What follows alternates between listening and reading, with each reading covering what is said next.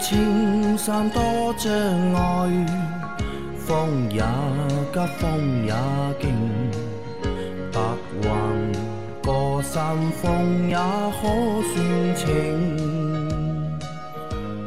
莫说水中多变幻，养车修车乐趣多，开车用车没烦恼。大家好，欢迎收听老秦汽修杂谈，我是老秦。大家好，我是老秦的小工杨磊。大家好，我是阿 Q。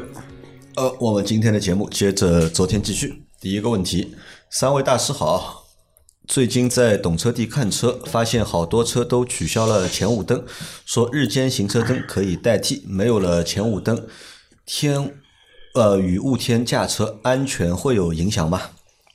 很多车前雾灯没有了，啊、被取消掉了。啊这个纯粹是为了减低成本。嗯日间形成的我们看到的多了，嗯，对但是基本上都是那种白色的，对，色温很高的颜色，对吧？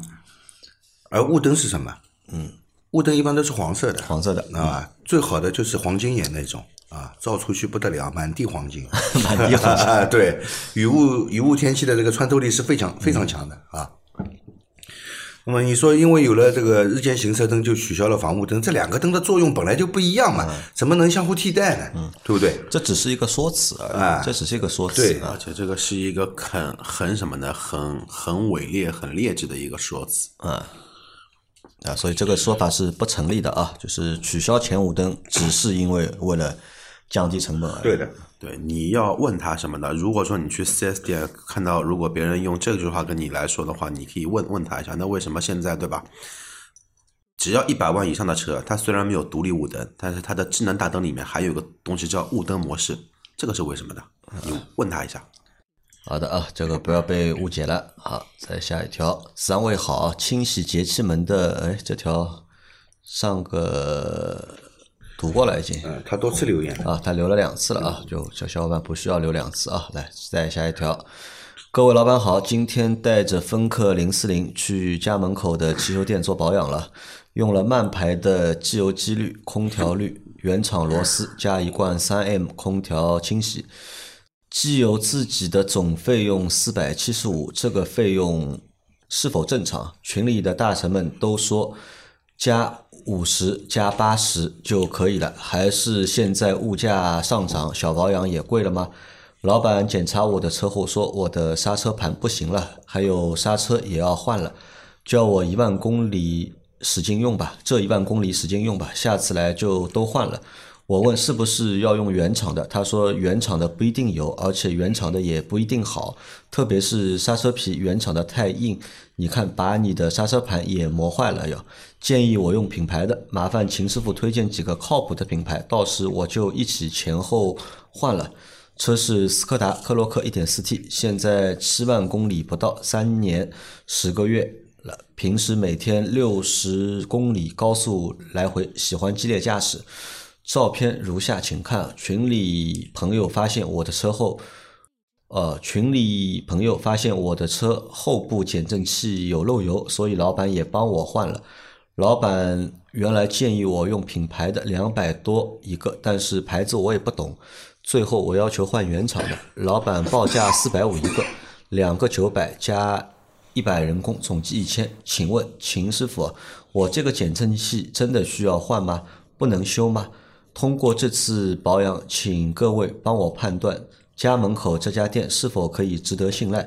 毕竟家门口的应该不会宰我吧？以后还能去他家店吗？谢谢。对价格和品牌这块确实不太懂，麻烦各位了，谢谢。毕竟才七万公里，我就换了这么多东西。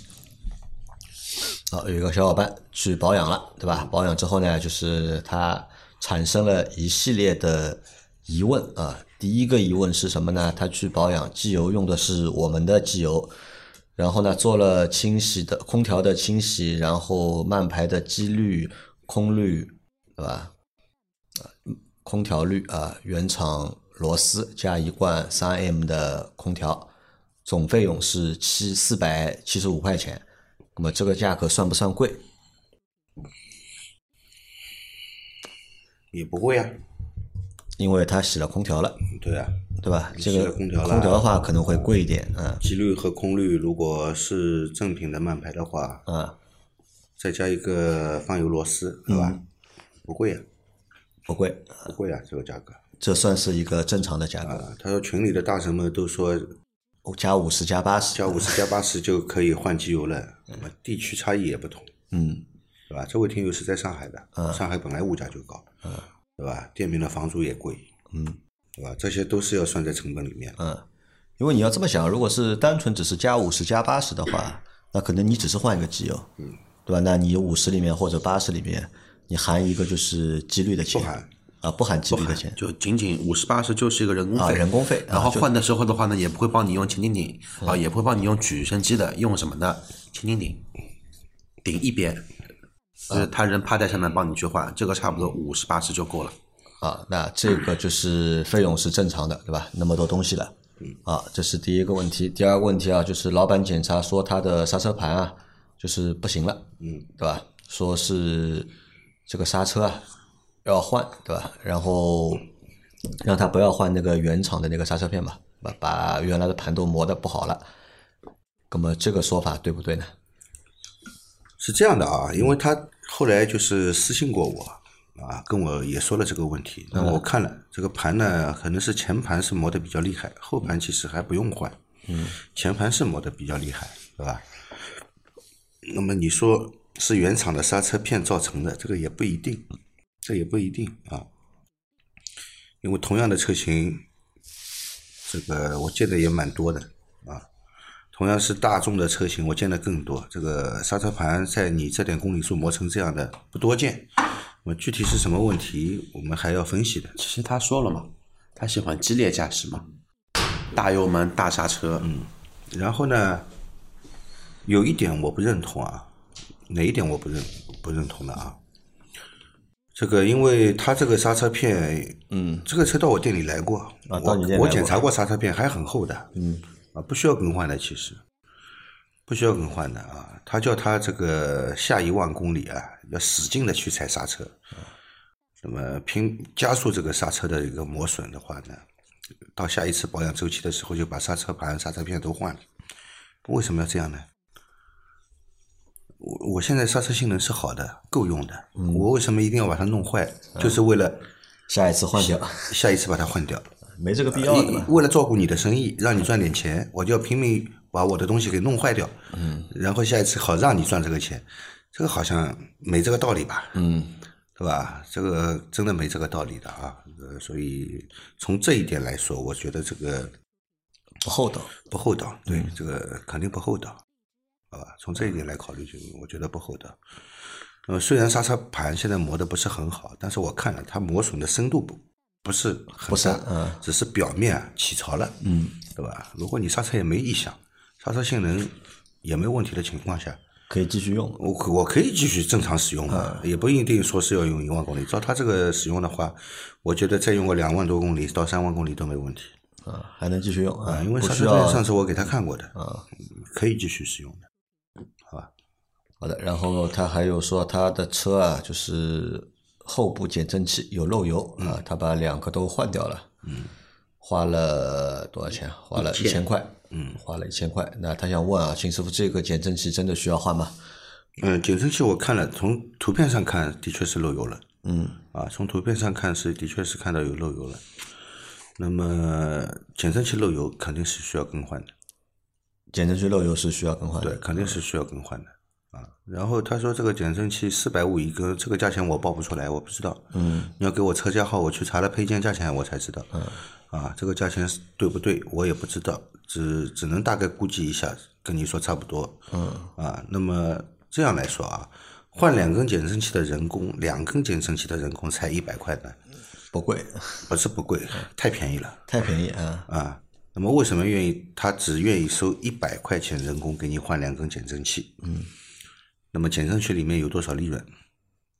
肯定是有蛮多利润的。如果减震器上面没有利润的话，五十该换五十五十元换一根减震器，现在有人给你换吗？你就这样想这个问题，嗯，对吧？对啊，所以这个是不是真的原厂的减震器，不知道。不知道啊。啊，那么好我觉得都是值得去考量一下的。啊，那么终极问题来了，对吧？那么他最终想知道是呢，这个店靠谱不靠谱家门口的这家店靠谱不靠谱嘛？对吧靠谱，他以后再去；不靠谱，他就不去了嘛。那图省事呢，你就在家门口吧，嗯，对吧？这个你既然找他了嘛，你就相信他。如果你不信相信他，又要去找他，你自己自己内心的挣扎，嗯，其实很难受的，嗯，对吧？那么反正话就说这么多，你自己想一想。自己想啊。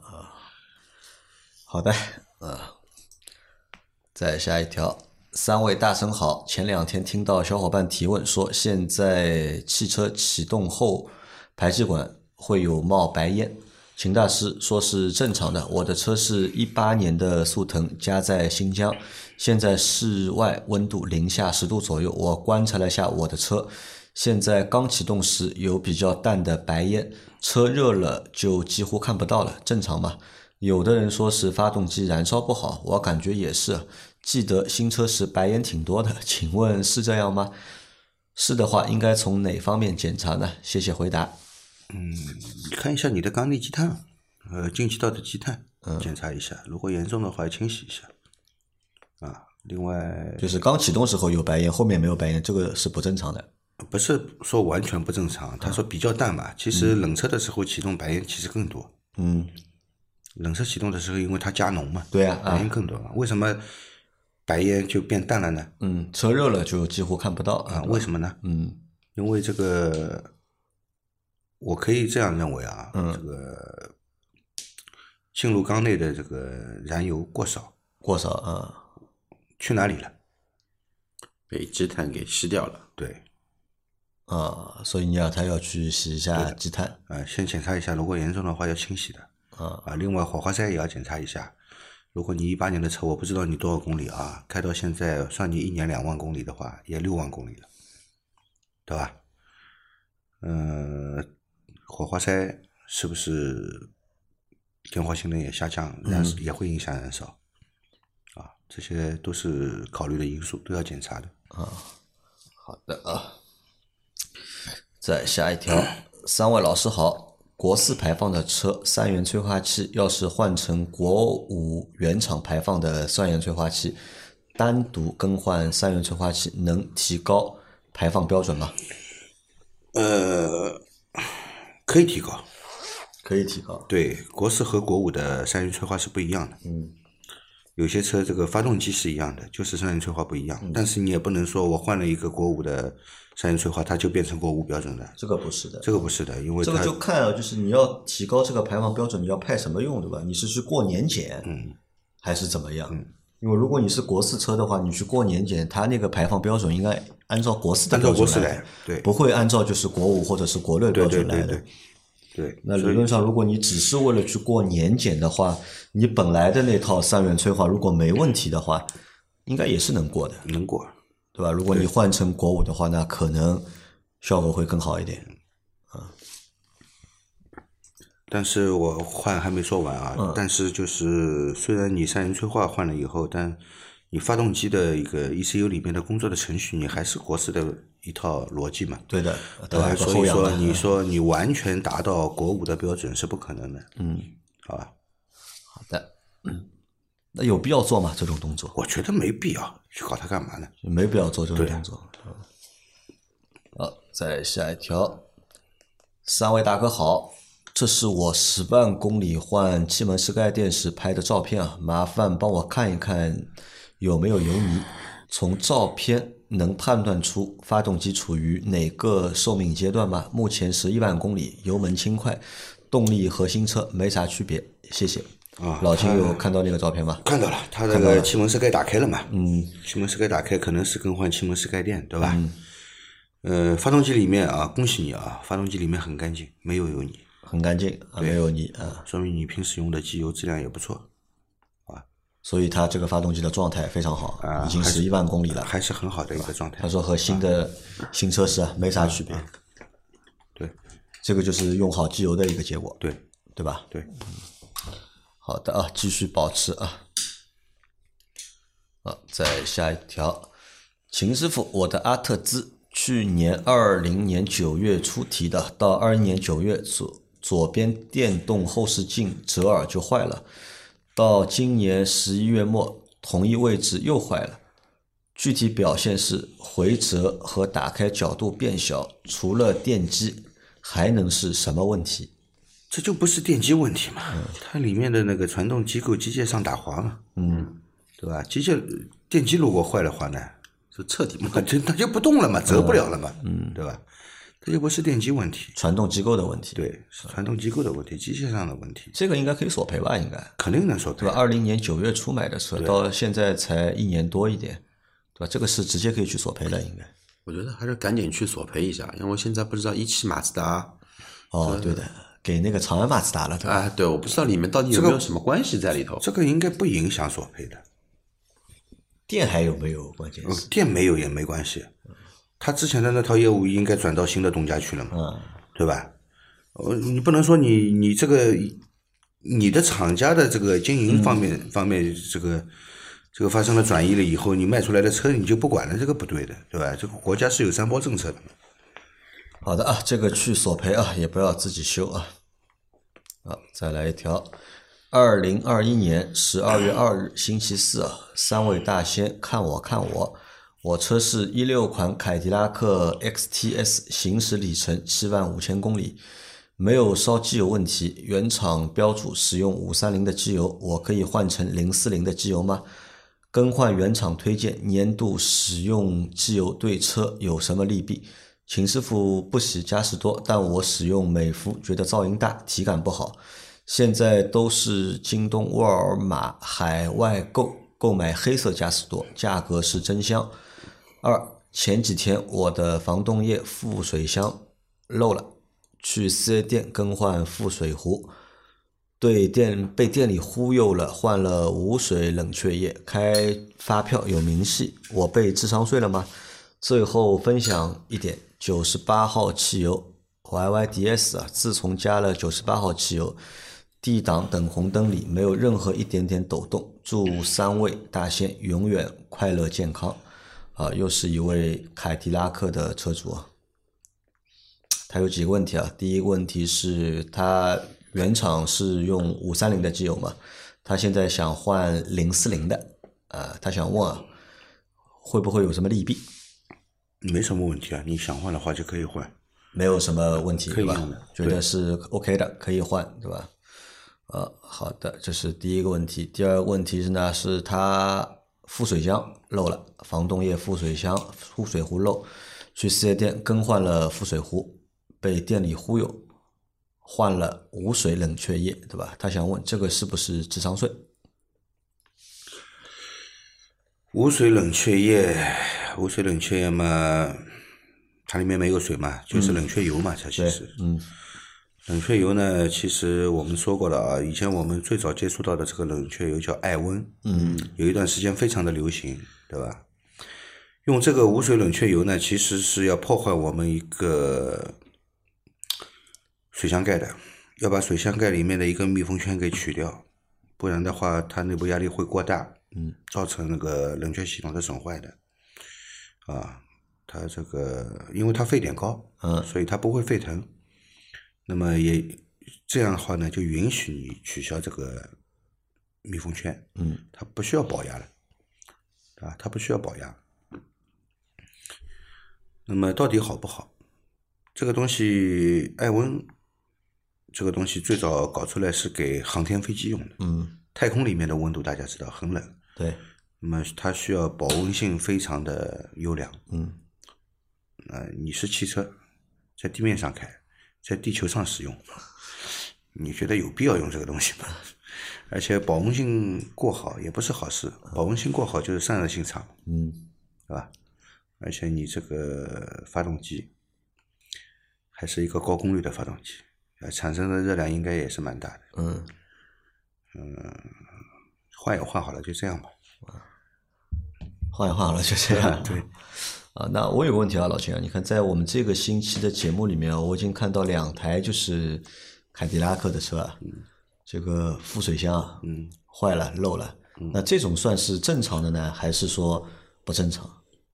呃，副水箱坏掉呢，就是如果时间很短就坏，不正常的。不正常。啊，那么也许是就是产品批次或者是产品设计上的问题。嗯，那么副水箱这个东西会不会坏？它肯定会坏，我这阿 Q 也坏过，对吧？它肯定会坏。啊，我就没见过哪个车我没坏过，那个你那个君威不是那个是水泵，啊水泵坏，还有那个这个那个那个那个那个那个那个那个叫什么？大小循环的那个叫节温器啊，其实阿 Q 那款车，嗯，换副水壶的人也蛮多的，也蛮多的也。蛮多的，啊，也蛮多的。那么好在呢，就是通用的副水壶呢，它卖便宜的卖的不贵，对，换换呢也就算了，对吧？这个算通用的通病吧，或者特点吧。就副水箱呃容易漏，呃它副水箱出问题的概率比其他的品牌好像是多一点，是多一点是。多一点，但是它它卖的也便宜啊，比别人卖的便宜嘛，对吧？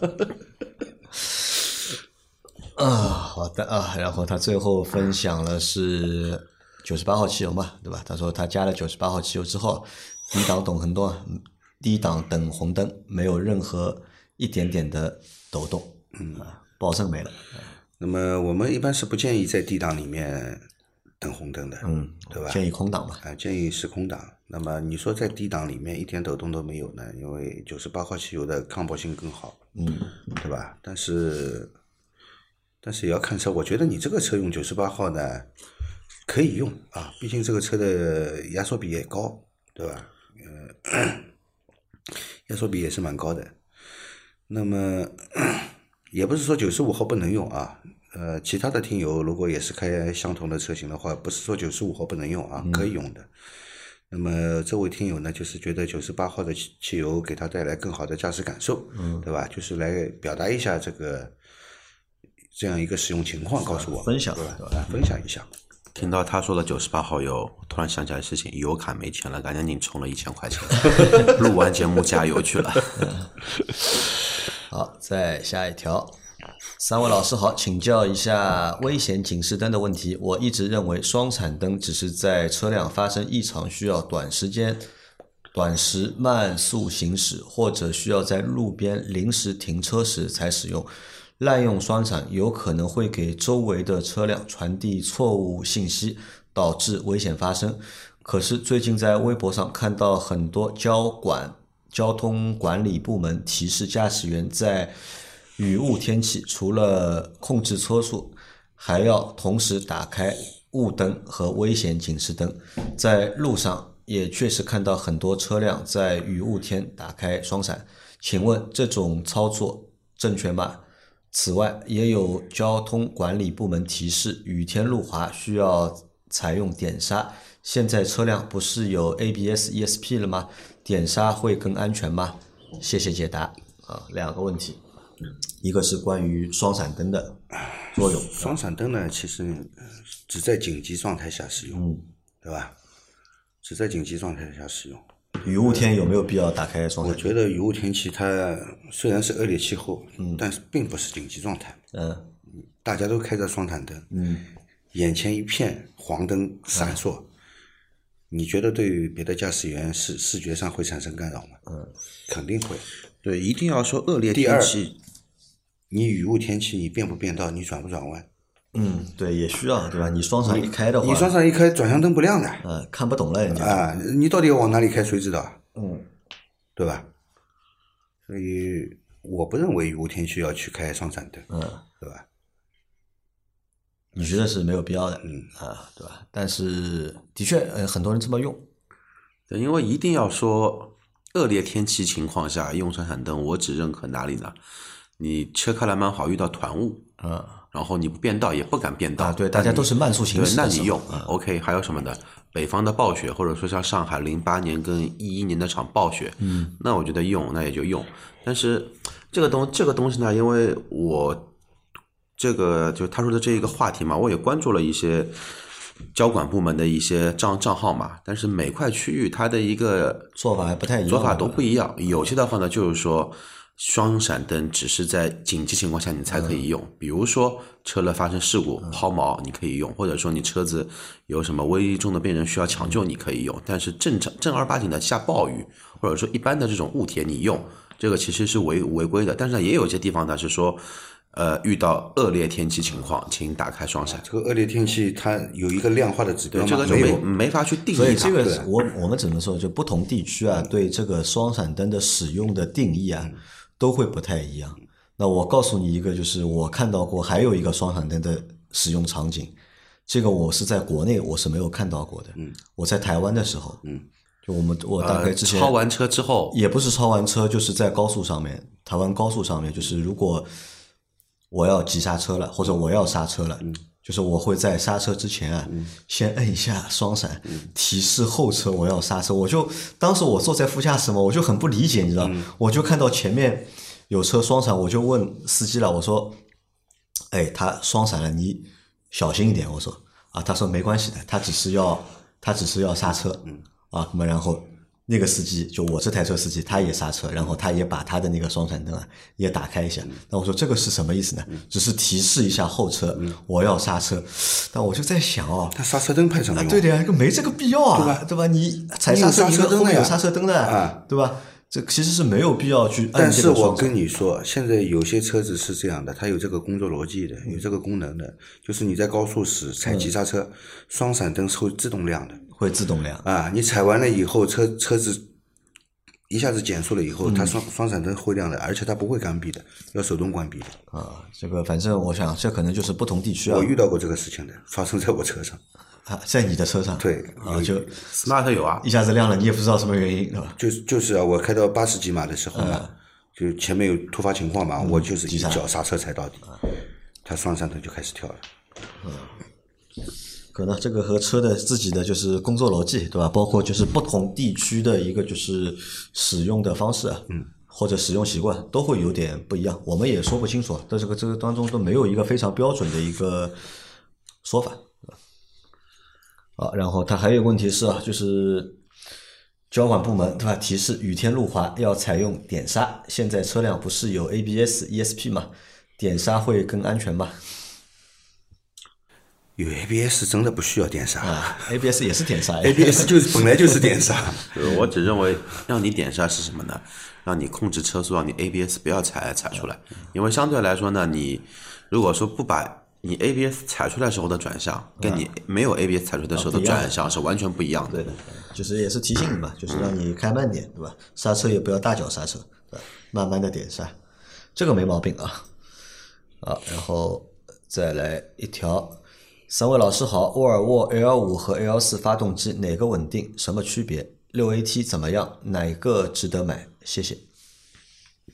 应该这个小伙伴应该可能是想买台沃尔沃的二手车，对吧？啊，看到有五缸的，对吧？还有四缸的？五缸和四缸呢，这个从构造上是来说呢，它多了一个缸。嗯，这个算平衡吧？那么从这个发动机的这个工作的平衡性来说呢，肯定四缸的平衡性要优于五缸，嗯，这是百分之一百的，对吧？它的稳定性更好，平稳性也更好，啊。那么有什么区别呢？多了一个缸嘛，多一个嘴喝油，动力就大一啊，点，输出会多一点。对吧？那么你要说平衡性，肯定是不如四缸的，嗯，好吧？就是这个区别，动力会比四缸的大一点。对。哎呀，叫我说，你要买一台沃尔沃，而且又是问要买直五还是买直四的，那就取决于你有没有信仰，对吧？你有五缸信仰的，五缸也有信仰嘛？当然有信仰啊八缸信仰对吧？我听到过六缸信仰，我也听到过。那你要知道五缸也有信仰吗？五缸有那三缸信仰怎么算呢？三缸那个叫也叫信仰，也也叫信仰。为什么说五缸叫信仰？因为市面上面市售的车型，从古至今，在国内有的车型，五缸的车都会被什么？都会被冠名一个什么高性能的代代名词。包括老的沃尔沃的 T 五，T 五的话，它在当年的动力的水平，跟很多的 V 六的发动机是一样，甚至于是高于 V 六。但是话呢，它是比 V 六少了一个缸，能做出这么大的一个功率，也是很牛逼的这么一件事情。那么再说现在五缸的机皇 TTS 大家用的那一个五缸，随随便便五百匹，稍微弄一弄，基本上就是七八百匹这么一个动力。所以说这也是一个信仰。你说在信仰面前，那个五缸和这个五缸不一样啊。呃，但是你要知道，沃尔沃的 T 五的潜力其实也不小，只不过国内玩的人很少而已。因为北美那边或者说在欧洲那一边，沃尔沃 T 五这一个动力，真的说拿来玩这一个的代名词的话，其实随随便便上个四五百匹还是比较容易的。我觉得这个听众问这个问题啊，他肯定要的不是这个答案，他只是想问对吧？五缸的和四缸的对吧？哪个更可靠一点？维修起来更便宜一点对吧？保养起来更便宜一点？那肯定他想问的是肯定是这个问题。那如果是这样的话，那我觉得你就不用选沃尔沃了。沃尔沃你要买啊，都贵啊，都贵。啊，维修特别贵。对你如果说你要考虑到经济性的话，真的不要去选二手沃尔沃，除非说这辆车的车况你知根知底，你可以买。如果说车况不知根知底，从车商店里买来的话，有有一些什么毛病，这个维修费用的话比 BB 还要贵。对，不管五缸四缸，你哪怕三缸的 T 三的 C 三零，呃，那个那个 V 四零，保养也不便宜啊。对，嗯，好，然后再插一个问题啊，也是我们这期最然后还没完，他说六 AT 怎么怎么样 AT？怎么样吧？反正四五四缸五缸都否定掉了嘛，十 AT 就不重要了已经。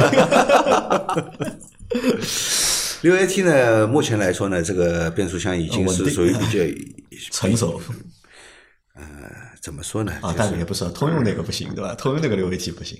呃，它这个爱信的跟那个通用的还没什么大关系。呃，它那个六 AT 呢，怎么说呢？技术方面来说呢，是讲好听叫成熟，讲难听叫落后，对吧？你想想，人家现在都都已经八 AT、九 AT、十 AT 了，你还在玩一个六 AT，对吧？老手车嘛，就那个年代嘛，就当时是这个六 AT 嘛，靠谱吧？这个六 AT 可靠吧？应该还蛮可靠的吧？呃，这个啊，嗯，这个会有一个什么问题呢？呃，会有顿挫的问题，会有顿挫，会有顿挫还是会有顿挫。对，那么我在想啊，他如果说要考虑 L 五跟 L 四的话呢，我第一反应是什么？他想买一台叉 C 九零的上一代，因为那一代的话呢，它其实五缸动力的版本的话呢，其实很经典的一台车，而且那一代动力的话还有一个四点四 V 八的一个版版本，其实那个车其实都很经典。那个车如果说你要买，只要车况 OK，我觉得价格合适可以买一台，因为那个车之后也不会有了嘛。但是如果说你是要 L 五跟 L 四都有的话，那十有八九就是老老的 S 八零 L，老的 S 八零 L 的话呢，后期用的发动机都是福特的 EcoBoost，所以说你说它怎么选？啊，好吧，那自己选啊。然后最后再插一个问题啊，是今天有个小伙伴微信上问我的，他说，呃，我有一个车，现代的 K 五一点六的发动机，AT 变速箱，嗯，加油门就熄火，找了很多修理厂都解决不了问题，嗯啊，他想来问我，那么这是怎么回事？嗯，那我问他多少公里了，对吧？怠速什么正常吧？嗯，那么他只回了我一个五万公里，怠速正常，对吧？后面人就找不到了。加油门就熄火嘛，几个可能啊，一个是供油。缓加油门没问题，急加油门就有问题的话呢，呃，要么供油，嗯，啊，油压不够，要么节气门有问题，节气门也会有节问题。节气门本身有问题，嗯，啊。呃，还有会有什么问题？它这个它没描述的太简单了。它没故障码吗？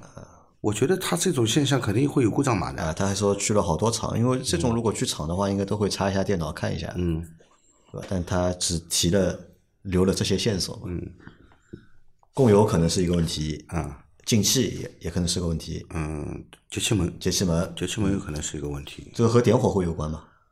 呃，点火